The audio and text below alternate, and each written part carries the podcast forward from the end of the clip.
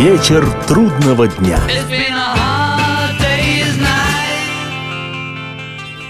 Приветствую всех, я Олег Челап, и в эфире программа «Вечер трудного дня», посвященная музыке и жизнедеятельности легендарного английского ансамбля «Битлз». Сегодня с нескрываемым удовольствием начинаю путешествие вслух по одному из наиболее удачных, мощных и вечных альбомов Пола Маккартни, записанных им в постбитловский период. А по мне так это просто самая лучшая работа Пола во всей его сольной дискографии, и я знаю, что совершенно не одинок в этом своем восприятии и ощущении. Понятное дело, что речь у нас пойдет сегодня об альбоме «Band on the Run».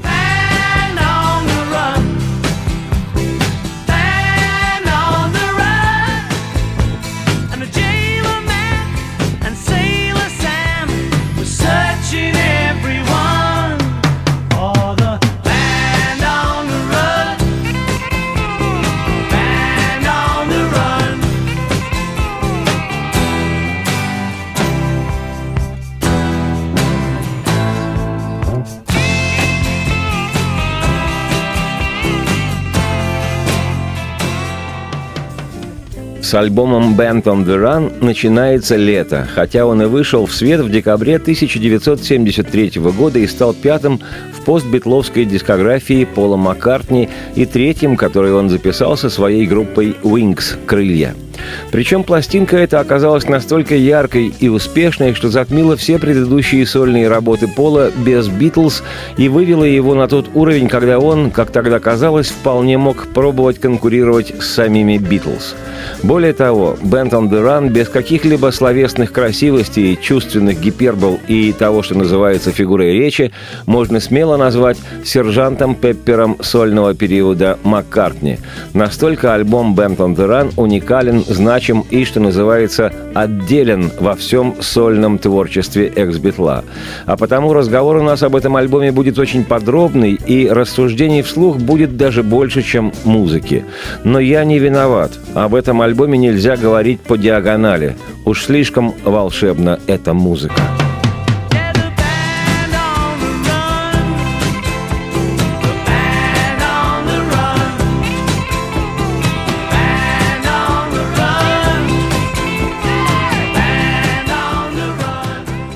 Немного предыстории, необходимой для понимания важности исторического момента.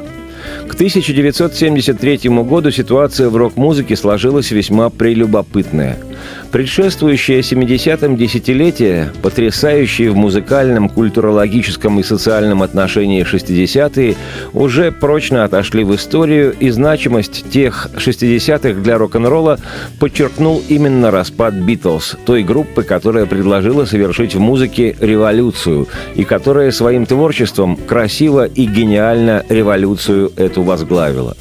С распадом мирного битловского атома, к счастью, не распалась сама музыка, и новые одежды рок-н-ролла краили, шили и творили старые и новые команды.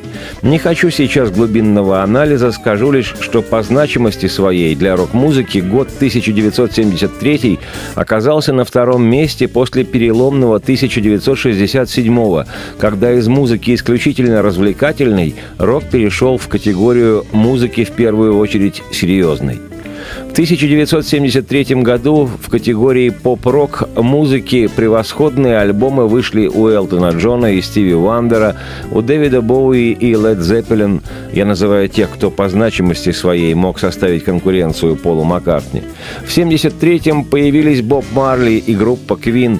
Более чем успешные в ту пору Слейт отметились отличным альбомом, и тогда же в 1973-м записали феноменальный на все времена альбом музыканты британской группы Pink Floyd. Это вообще одна из грандиозных вершин и подлинных жемчужин рок-музыки «The Dark Side of the Moon». И вот на всем этом фоне, искавший себя в творческом плане после распада Битлз, Маккартни в 1973 году в некотором роде был в легкой, если не растерянности, то неуверенности в себе. Это уж точно. Два его первых сольных альбома оказались очень по-разному восприняты критикой, и хотя поклонники Битлз и покупали диски, и оба они в итоге и занимали верхние строчки хит-парадов, все это было, что называется, не то. Или не совсем то. и постбитловский успех релизов Маккартни в немалой степени объяснялся вниманием публики к персоне Пола и ностальгической любовью к Битлз. Два альбома Пола, записанные с образованной им группой Wings, оказались не совсем удачными. Во всяком случае, не для музыканта такого калибра, как Маккартни. Саму группу Wings естественным образом все сравнивали с группой Beatles, и сравнение было явно не в пользу детища Пола. Да Маккартни и сам понимал, что конкурировать с Битлз бессмысленно. А с другой стороны, что, ему теперь переквалифицироваться в управдомы? Тогда же выходили и синглы Маккартни. Но синглы те, хоть и попадали по большей части в десятку самых продаваемых, но ни в какое сравнение ни качеством музыки, ни качеством успеха синглов тех же «Битлз» это не шло.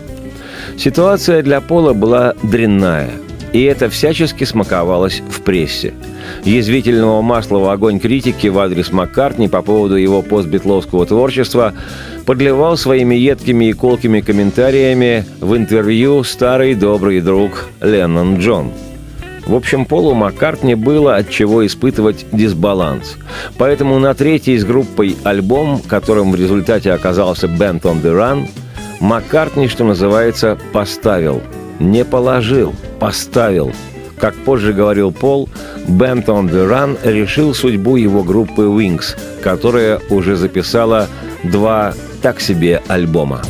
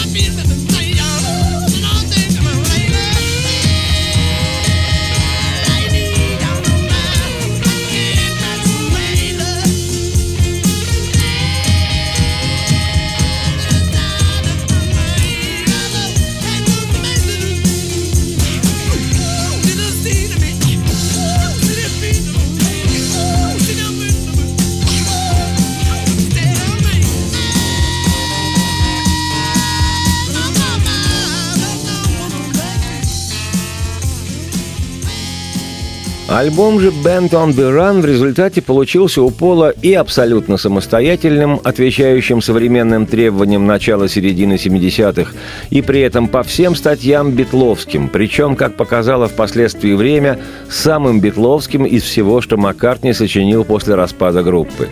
Стилистическое разнообразие материала и аранжировок – напевность мелодий и здоровый юмор и в музыке, и в текстах песен. То, как эти песни на альбоме расположены, как альбом скомпонован и какую эта компоновка создает атмосферу внутри альбома. Обложка и пиар-компания, организованная Полом. То, как в результате был встречен критикой и публикой альбом, его головокружительный успех. Все это, все составляющие успешности этой работы Пол тщательно просчитал. Но мало просчитать, и даже мало быть для этого самим Полом Маккартни – Нужно еще, чтобы фишка легла. Вот на Band on эта фишка легла – Маккартни в то время возился с идеей своей группы как небольшой новой коммуны, в чем-то повторяющей дух ранних «Битлз». И, кстати говоря, немалое время в 1972 году Wings проводили в дороге, отправляясь, как когда-то молодые битлы, в небольшом фургоне с локальными по 50 пенсов за билет концертами, в частности, по кампусам Англии. Пол нащупывал философию команды, и однажды ему пришло в голову сформулировать это как группа в движении, band on the run. И он наигрывал на гитаре что-то отдаленно напоминающее будущую великую песню «Band on the run».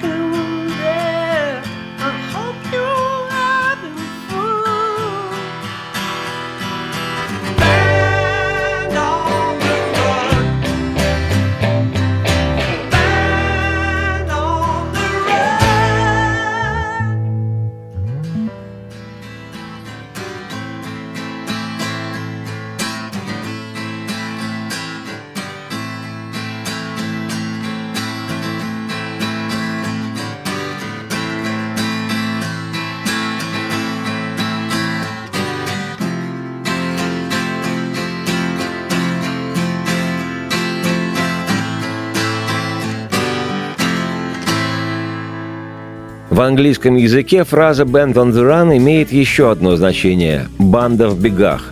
Имеется в виду преследуемые стражами порядка нарушители закона. Поскольку в общественном сознании музыканты зачастую воспринимаются, и не без оснований, нарушителями покоя и устоев, то Пол подумал, что вполне уместно пожонглировать смыслами. Получалось, что группа в движении и банда в бегах в принципе суть одно – Маккарт не помнил и то, как еще в пору Битлз во время одной из бесконечных бизнес-встреч и тяжб Битлов из-за разногласий, возникших вокруг их фирмы Apple, Джордж Харрисон однажды обронил в досаде фразу «If we ever get out of here» «Если мы когда-нибудь выберемся отсюда». Джордж со свойственным ему одному юмором сравнивал Битлз с заключенными, а их фирму Apple с тюрьмой – в понимании Пола Маккартни это как нельзя лучше сочеталось со смысловыми качелями выражения «band on the run» — группа в движении, банда в бегах. И вот так в типично битловском стиле появилось название песни, давшее впоследствии название всему альбому, как оказалось, главному альбому Пола Маккартни в его карьере соло-артиста. Работая над номером «Band on the Run», Маккартни придумал отличный сюжет песни, мастерски соединил три совершенно разных музыкальных фрагмента, изысканно перейдя из тональности до в тональность фа, и можно было бы отправляться в студию, записывать вещь. Тем более, что готовы были еще несколько песен для будущего альбома. Вот что годы спустя рассказывал об этом сам Пол. Цитирую. К осени 1973 года я закончил работу над песнями «Band on the Run», «Jet» и еще над несколькими. Пора было их записывать. Делать это в Англии не хотелось. Когда записываешься всегда в одном и том же месте, музыка приедается, становится работой, а не игрой. Исчезает настроение, и результат получается прямо-таки плачевный. Я позвонил на фирму EMI, с которой у меня был контракт, и попросил предоставить студию в какой-нибудь другой стране. Мне предложили на выбор Рио-де-Жанейро, Китай и столицу Нигерии Лагос. Я выбрал Лагос. Африка, новые ритмы, звуки ударных инструментов. What.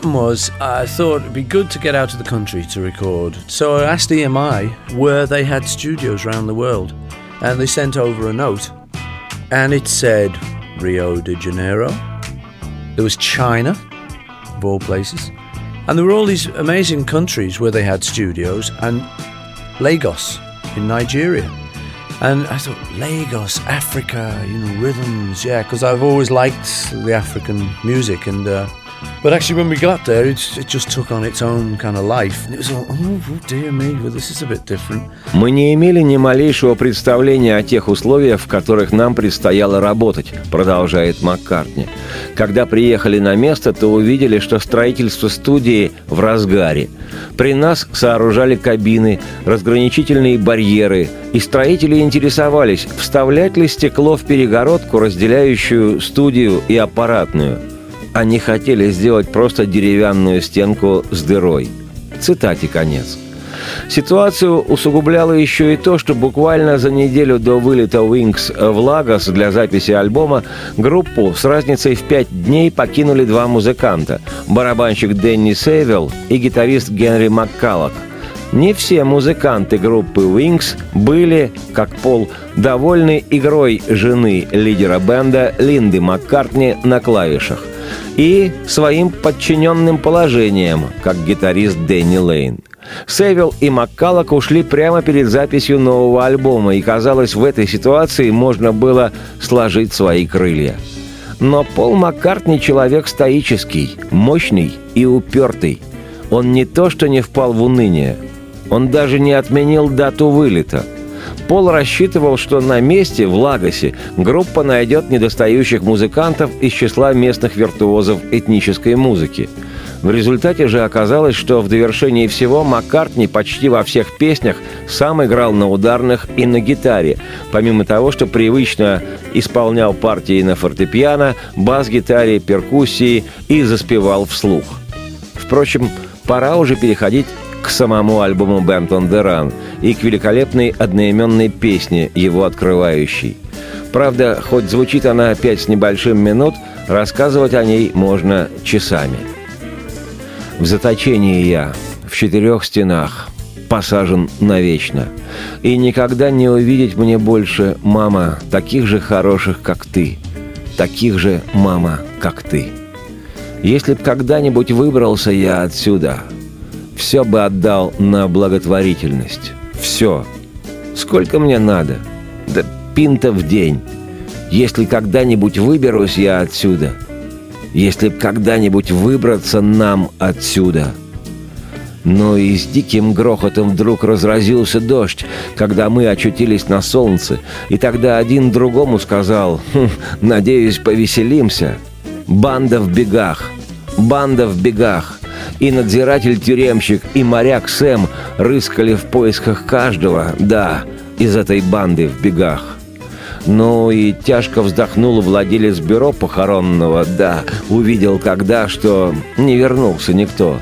И колокол громко звонил на площади на Деревенской о том, что в бегах беглецы. Банда в бегах, Банда в бегах и надзиратель-тюремщик и моряк Сэм рыскали в поисках каждого, да, из этой банды в бегах.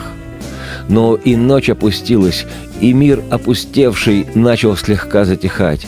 В городке они рыщут, повсюду нас ищут, но им нас никогда не найти. Банда в бегах, банда в бегах, и судья окружной в бешеной злобе разыскивать будет всю жизнь эту банду в бегах. Банду в бегах. При прослушивании настоятельно рекомендую обратить на то, как начинается эта роскошная вещь с гитарного захода – глиссанда квартами, от которого сразу выдувает все мозги.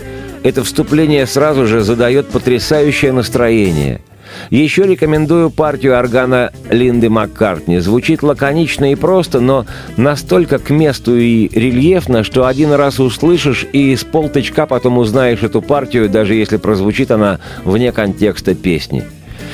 Еще есть смысл прислушаться к жесткой рифовой гитарной части, где и поется та самая фраза Джорджа Харрисона «If we ever get out of here» – «Если мы когда-нибудь выберемся отсюда».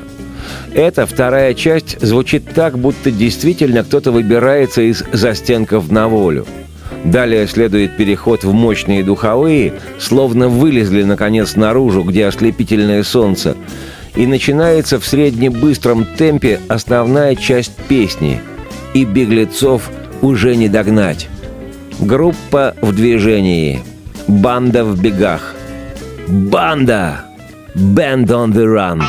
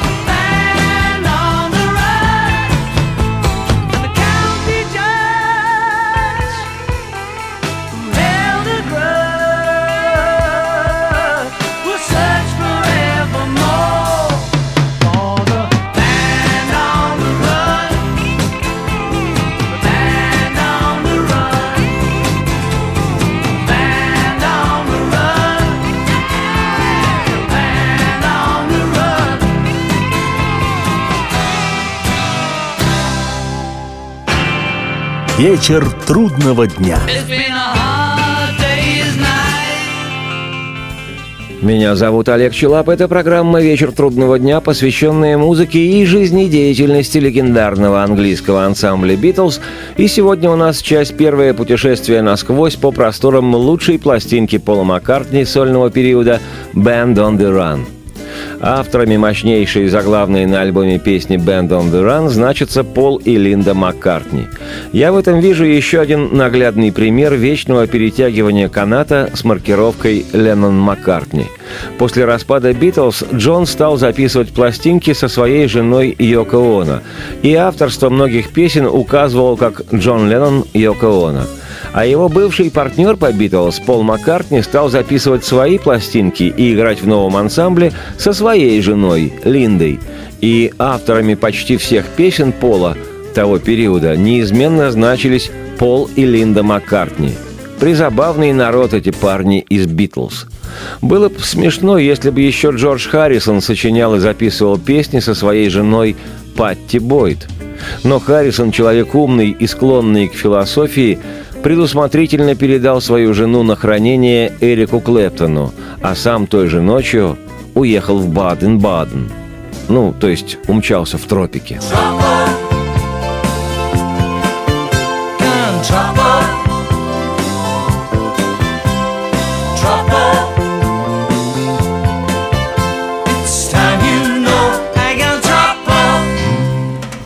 Примечательно, что уже после выхода в 1973 году альбома «Band on the Run» Пол Маккартни в 1974 выпустил заглавную с диска вещь синглом, который поднялся в Британии до третьей строчки национального хит-парада и стал номером один в Штатах, Канаде и Новой Зеландии.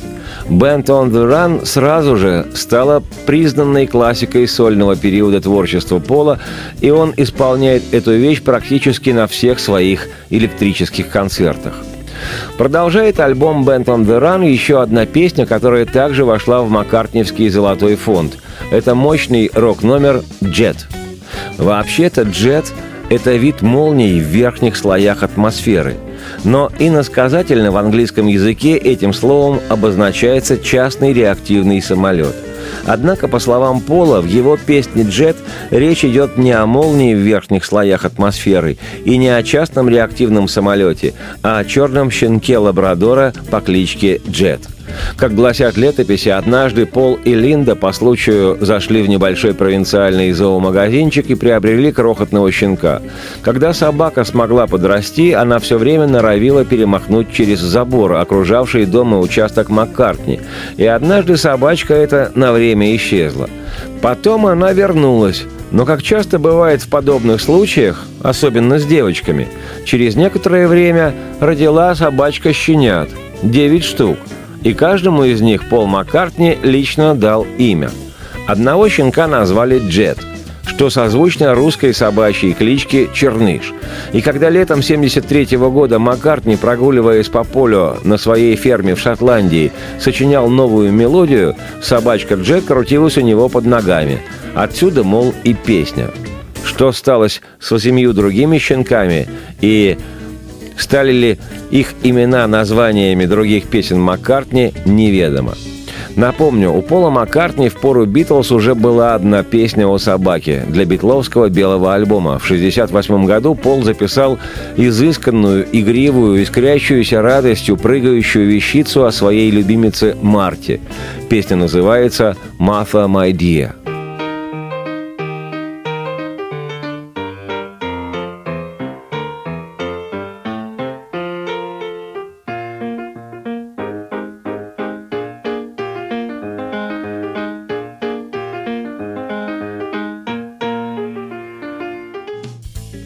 И для альбома Band on the Run Пол сочинил песню, как он говорил, о собаке, хотя в тексте и упоминается некая суфражистка.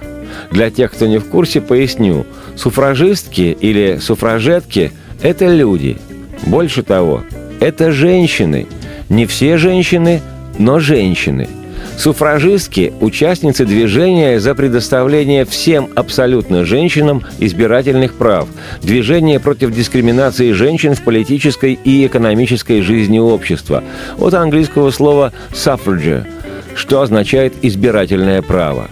Движение это получило распространение в конце 19-го, начале 20 веков, в основном в Британии и Штатах. Суфражетки-суфражистки, как я понимаю – родные сестры феминисток-феминисток. Уверен, что Пол Маккартни без всякого смысла зарифмовал имя своей собаки Джет со словом «суфраджетс», в результате получились надуманные псевдо-глубокомысленные якобы стихи. В смысловом отношении типичное такое маккартневское барахло ни о чем, просто обыкновенная подтекстовка бодрой мелодии. То есть у Маккартни есть хорошие и даже случаются просто превосходные стихи для песен, как несколько покровительственно говорил в 1966 году Джон Леннон, цитирую, «Когда Пол постарается, он тоже может писать стихи».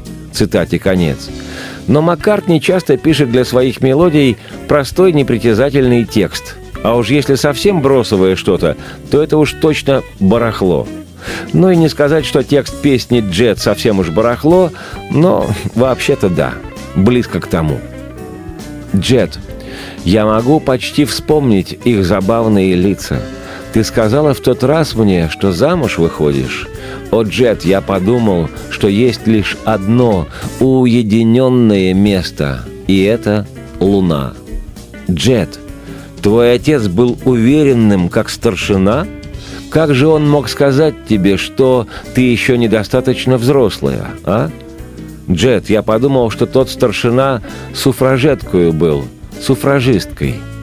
О, мама родная, так неужели хочется мне, чтобы Джет всегда любила меня? Ах, мама, поздно. О, Джет. Джет, я подумал, что тот старшина суфражеткою был, суфражисткой. Джет, с ветром в твоих волосах из тысячи нитей. На спину мне заберись, и отправимся мы прокатиться с тобою по небу. О, Джет, ты же знаешь, я думал, что ты была маленькой той суфражеткой. О, Джет, моя леди, о, леди моя, да, о, Джет.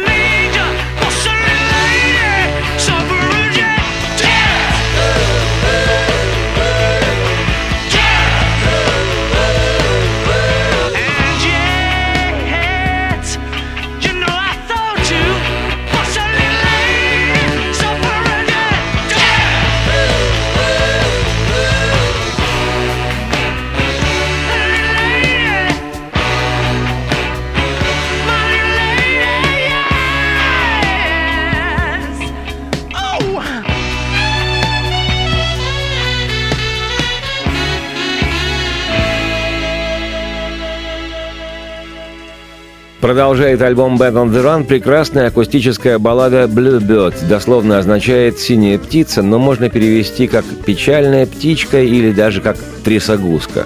Это красивая, отнюдь не слащавая баллада, авторами которой значатся опять же Пол и Линда Маккартни.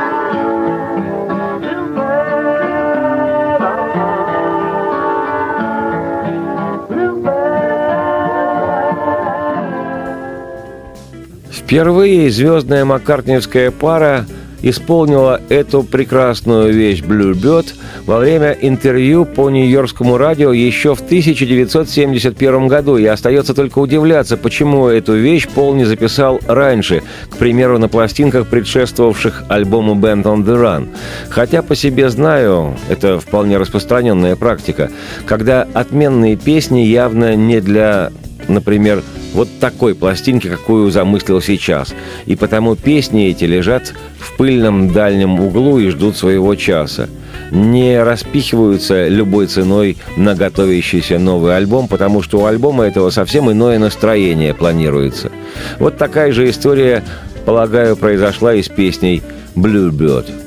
Поскольку Пол Маккартни большой мастер и по части аллюзий, и по части плетения кружевных полотен, и любой узор его музыки произрастает не просто так, он всегда и обязательно с чем-то тематически перекликается, переплетается, то на ум приходит еще одна орнитологическая песня Пола «Blackbird» — «Певчий дрозд». Вещь эту Пол сочинил в еще битловскую эру и в акустическом соло-варианте записал для белого альбома «Битлз».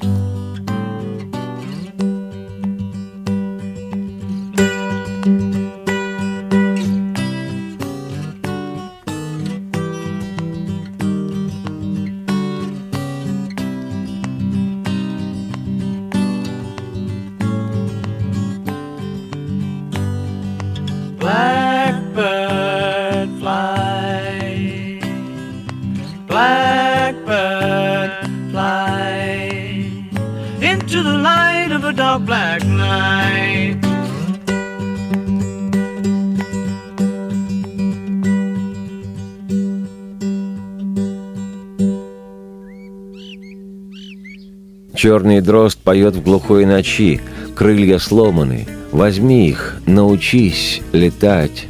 Всю свою жизнь ты ждал, когда момент наступит этот. Черный дрозд поет в глухой ночи, глаза запали. Ты возьми и научись увидеть. Всю свою жизнь ты ждал, когда момент наступит, стать свободным. И черный дрозд, лети, лети же, черный дрозд, на свет из темной черной ночи, ведь ты так ждал всю свою жизнь, когда момент наступит этот. Изумительная мелодия битловской песни «Blackbird» подкреплена отменным рок-поэтичным текстом, как говорили в пору моей юности, смысловая песня – сам Пол рассказывал, что песня эта представляет собой поэтическую метафору борьбы американских негров за свои права.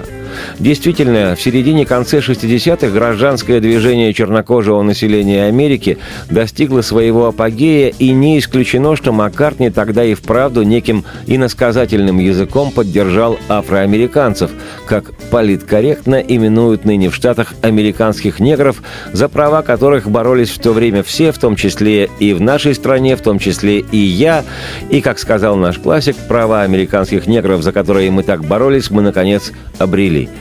Но, признаюсь, у меня такое ощущение, исключительно, конечно, субъективное, но ощущение, что сначала кто-то из битлоориентированных битловедческих битлологов битломанского толка решил разглядеть в обычном лирическом тексте песни некое второе дно социального значения, а потом уже Пол Маккартни это и подхватил. Хотя я легко могу ошибаться. Во всяком случае, не безинтересно, что уже в 80-м году Джон Леннон говорил в интервью, что когда Маккартни сочинял «Blackbird», он, Леннон Джон, посоветовал Полу одну очень важную строчку для этой песни. Какую именно, Леннон не уточнил. Но учитывая, что текста в песне совсем немного, а одна строчка звучит трижды и таким образом становится основным посылом, то и получается, что именно эту строку Всю свою жизнь ты ждал, когда момент наступит этот. Предложил Полу Маккартни его соавтор Леннон Джон. Явно имея в виду отнюдь не песню Пола, а свою недавнюю встречу с Йоко Оно и головокрушительную в нее влюбленность. Это лишь мои предположения, но я уверен в них на все сто. Вот – это к вопросу о переплетениях ощущений и смыслов в творчестве Пола Маккартни. Вообще, про птицу песня – идея безошибочно проверенная. Это смекнули в свое время и советские композиторы. Чего стоит, к примеру, душераздирающий зонг с высоко поэтичными словами «Выбери меня, выбери меня, птица счастья завтрашнего дня». К той песне смело можно применить формулу одного очень исторического персонажа – нечеловеческая музыка. Но вернемся к творению Bluebird Пола Маккартни, сэра, который в состоянии соло-артиста попробовал написать песню на птичью тему еще раз, уже не в рамках «Битлз». И получилась по-настоящему очаровательная «Bluebird», тонкая баллада с почти пантеистическим текстом. Поздним вечером, когда затихнет ветер, прилечу я, залечу я в дверь твою, узнаешь ты, зачем же существует любовь на этом свете. Я птица синяя, печальная я птица, трясогузка. Я губ твоих коснусь волшебным поцелуем, и тоже станешь птицей синей ты, и ты узнаешь то, на что любовь способна. Мы улетим сквозь воздух полуночный, и за море направимся с тобой, и, наконец, свободу обретем — ты, птица синяя, печальная ты птица, трясогузка. Мы, наконец, свободу обретем, мы, птицы синие. И в полном одиночестве на острове необитаемом живем, С тобой мы на деревьях, летаем посреди дыхания бриза. Мы птицы синие, печальные мы птицы, трясогузки, птицы певчие. Аха! Будете слушать, обратите на прозрачную аранжировку песни, на то, как блестяще Пол играет на гитаре и как легко поет этот простой, но не лишенный поэтики текст, как подпевает ему его Линда. Ну, если честно, то в разы лучше, чем подпевала Йоко Оно Джону Леннону. Там возникало ощущение камеры пыток, а здесь очень на маккартневском уровне. А уровень у Пола, дай бог каждому – еще обратите на то, как записана перкуссия, малые ударные инструменты, и в частности маракасы. Ну и безукоризненно сыграна партия саксофона, диеза и бемоли из которого выдувал музыкант по имени Хови Кейси.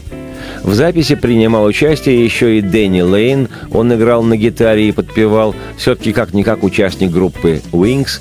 И один музыкант-нигериец Реми Кебака, перкуссионист – как и остальную доводку записанного в Лагосе материала, Пол по возвращении из Нигерии осуществлял в студии бывшего музыкального продюсера «Битлз» Джорджа Мартина. Хотя об этом я, Олег Челап, автор и ведущий программы «Вечер трудного дня», расскажу уже в другой раз. Жалко, конечно, что музыки было сегодня меньше, чем меня, но уж очень интересно узнавать разные разности об альбоме «Band on the Run» Пола Маккартни и его группы «Wings». А потом меня мало не бывает. Это я и сам о себе знаю. Так что через неделю продолжим слушать эту отменнейшую работу Пола Сэра. Радости вам вслух и солнце в окна, и процветайте!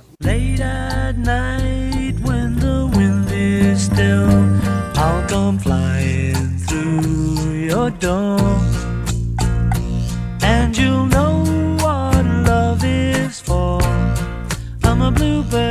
I'm a bluebird, I'm a bluebird, I'm a bluebird. Yeah, yeah, yeah. I'm a bluebird, I'm a bluebird, I'm a bluebird. Yeah, yeah, yeah. Touch your lips with a magic kiss.